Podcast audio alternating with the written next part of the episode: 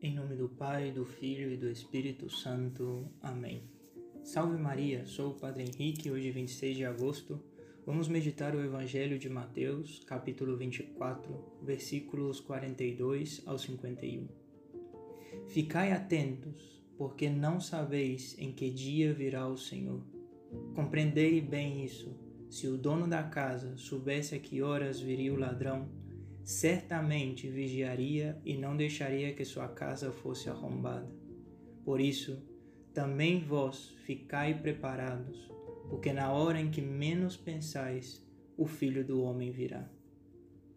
Isto disse nosso Senhor no Evangelho de hoje, Evangelho que nos chama à vigilância, a estar atentos, pois não sabemos quando chegará o Filho do Homem, quando chegará o momento que devemos comparecer frente a Deus. Por isso, nesta homilia de hoje, queria reflexionar com vocês sobre o modo que devemos estar vigiando, o modo como devemos esperar a vinda do nosso Senhor. Devemos estar preparados, e o modo de estar preparado é viver em graça de Deus, pois a graça nos fortalece para combater o nosso maior inimigo, que é o pecado.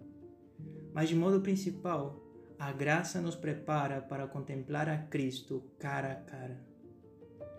Pois isto é a morte dos santos, é um completar o que já vivem nesta vida. Em um retiro que escreveu para sua irmã, Santa Isabel da Trindade, a modo de testamento lhe dirá: A vida espiritual é uma vida eterna começada e sempre em progresso. A graça de Deus também aumenta em nós o desejo de encontrar com o Senhor, como lemos em muitas partes do livro dos Salmos. Minha alma espera pelo Senhor, mais ansiosa do que os vigias pela manhã. Como a corça anseia pelas águas vivas, assim minha alma suspira por vós, ó meu Deus. Minha alma tem sede de Deus, do Deus vivo. Quando irei contemplar a face de Deus? Assim que para esperar o Senhor que vem como um ladrão, devemos viver em graça de Deus e alimentar em nossas almas o desejo de contemplá-lo no céu.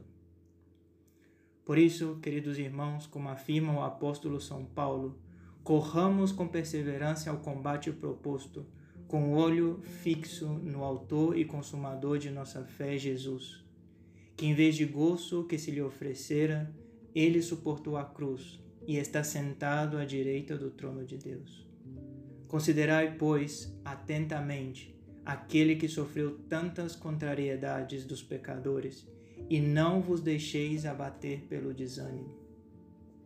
E neste dia nos encomendamos a Nossa Senhora, para que ela nos ajude a viver em graça de Deus e aumente em nossa alma o desejo cada dia de crescer em santidade. Ave Maria Puríssima, sem pecado concebida.